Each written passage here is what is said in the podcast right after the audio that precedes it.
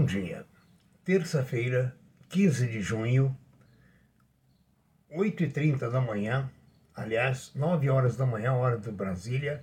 Atrasamos hoje devido às nossas fontes de informações terem atrasado o envio e a captação, então pedimos desculpas pelo atraso.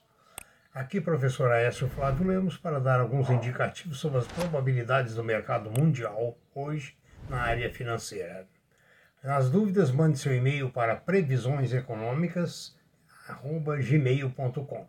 Nosso site www.previsioneseconômicas.com.br já está no ar à sua disposição. Queira se inscrever. As bolsas asiáticas fecharam em baixa, exceto Tóquio e Hong Kong. Na Europa, os movimentos são mistos, de país para país. Nos Estados Unidos, a previsão é de alta, para todos os índices, menos o Dow Jones. Na, no Brasil, a previsão ainda é de alta pelo otimismo do, do, da economia. Agora, eu temo, o que disse ontem, um movimento forte dos vendidos à vista do vencimento das opções na sexta-feira, o que levaria o mercado ou à lateralização ou uma pequena baixa.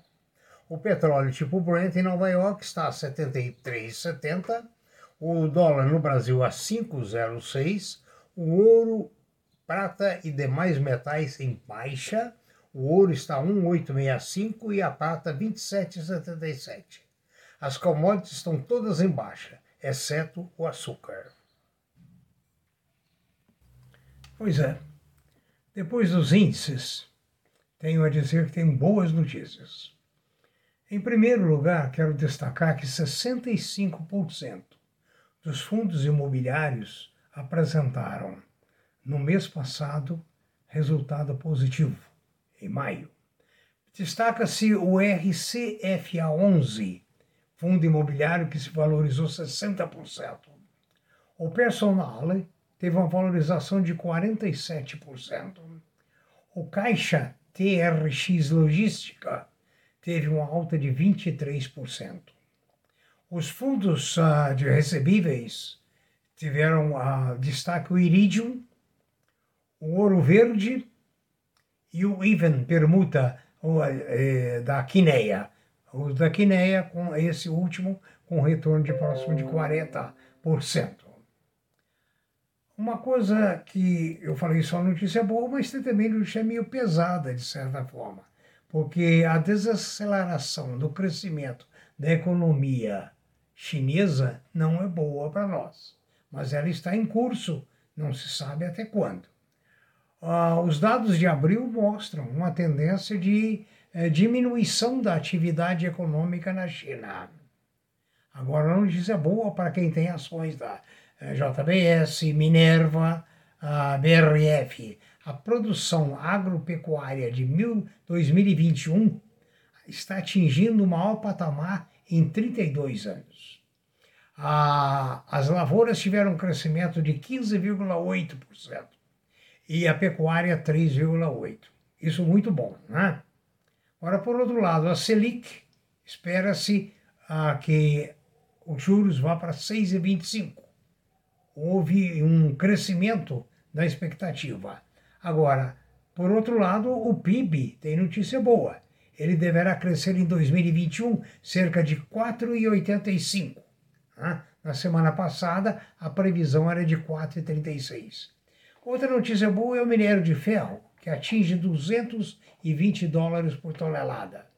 Quando eu trabalhei no Japão na década de 80, o preço de uma tonelada era de 10 dólares. Eu, embora desconhecendo por completo a mineração, dizia, pensava que 10 dólares não cobriria a retirada, o custo da retirada uh, do minério. Depois, com a privatização da Vale, o minério começou a valorizar. Não sei o que, é que isso quer dizer. Outra notícia a respeito dos metais é o cobre. O cobre terá um boom em função da energia renovável. As pequenas mais poderosas, o Morgan Stanley vê um potencial de alta de mais de 50% para as ações petroleiras na BR3. Ele destaca a 3R Petroleum, RRRP3. Isso o Morgan Stanley, não sou eu. A Sabesp, o governo de São Paulo confirmou, vai ser privatizada. E fechando essas boas notícias, o Abílio Diniz diz: momento não é de retomada da economia, mas sim de explosão da economia. Tomara que seja assim. Nos anos 60 e nos anos 70, eu vi a explosão da economia. Vivi a explosão da economia. Trocava-se de emprego praticamente como se troca de roupa. Os salários eram muito bons, a valorização do trabalho era realmente substancial.